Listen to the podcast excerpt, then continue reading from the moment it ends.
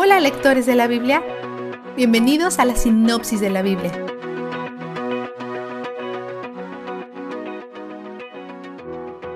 Pablo y Silas se dirigían a Tesalónica. Allí se quedaron con Jasón. Pablo regresó por tres días a la sinagoga para dialogar con la gente sobre las escrituras y demostrándoles cómo Jesús es el Mesías del que escribieron los profetas. Pablo no se limitó a dar su testimonio personal, y eso que tenía una historia increíble, sino que compartió lo que las escrituras decían sobre quién era Cristo. Las historias personales son conmovedoras, pero Pablo sabe que cualquiera con una historia diferente podría rechazar sus experiencias subjetivas. Por eso, adoptó un enfoque objetivo y lógico, basado en hechos y no en sentimientos, dejando que las escrituras hablaran por sí mismas. Como de costumbre, el público está dividido. Algunos creen y otros no. Los judíos incrédulos se unen, arman una turba y van a casa de Jasón en busca de Pablo y Silas. Pero como no los encontraron, arrastraron a Jasón y algunos otros fuera de la casa y los llevaron ante las autoridades. Dicen que la iglesia se estaba rebelando contra los decretos del emperador, que en aquel entonces era César. Entonces Jasón pagó una fianza de todos, y las autoridades les permiten volver a casa. Es probable que este dinero sea una señal de compromiso.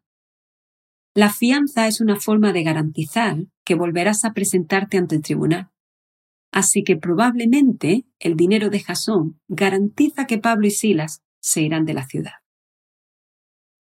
Se marchan en mitad de la noche y se dirigen a Berea. Primera parada la sinagoga. Pablo testifica sobre Jesús y los que allí estaban no creyeron por creer, sino que cada día abrían sus pergaminos y constataban lo que él decía con las escrituras. Caminan en sabiduría y humildad. Eran receptivos, pero no a cualquier cosa, solo a la verdad. Gracias a esto, muchos de ellos creyeron en Jesús. Cuando esta noticia llega a oídos de los judíos de Tesalónica, se dirigen hacia Berea para hacer que Pablo dejara de predicar. Así que recoge sus cosas para irse, pero Silas y Timoteo se quedan.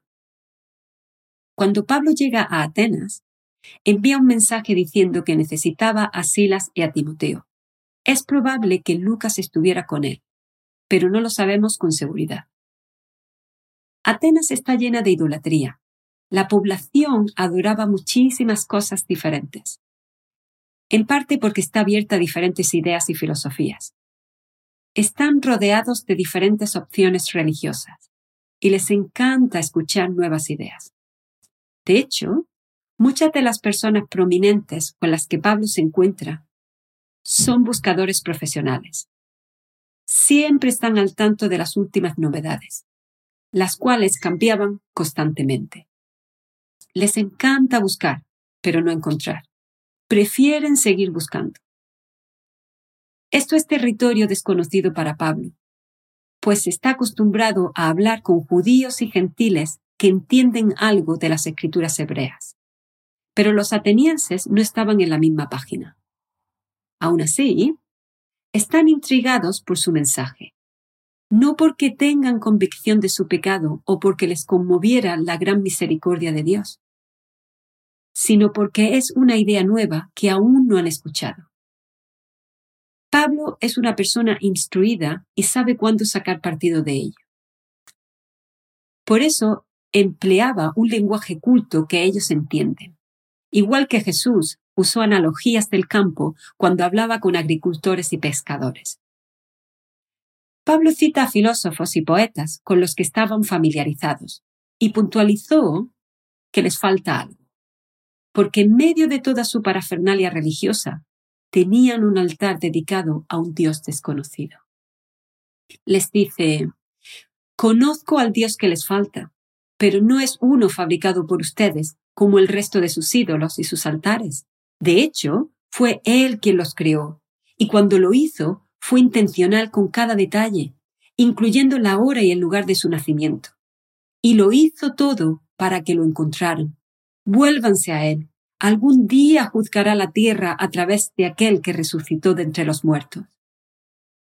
Algunos de ellos se burlaron cuando oyeron la idea de la resurrección, pero otros creyeron, incluidos Dionisio y Dámaris.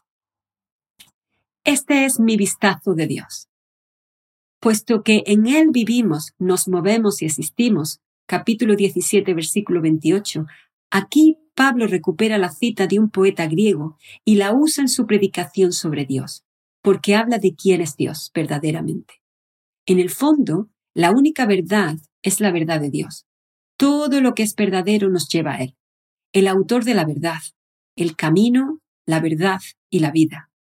Y eso es lo que dice este versículo. En Él vivimos, Él es vida, nos movemos, Él es camino y existimos. Él es la verdad en lo íntimo de nuestro ser y Él es donde el júbilo está. La sinopsis de la Biblia es presentada a ustedes gracias a B-Group, estudios bíblicos y de discipulado que se reúnen en iglesias y hogares alrededor del mundo cada semana.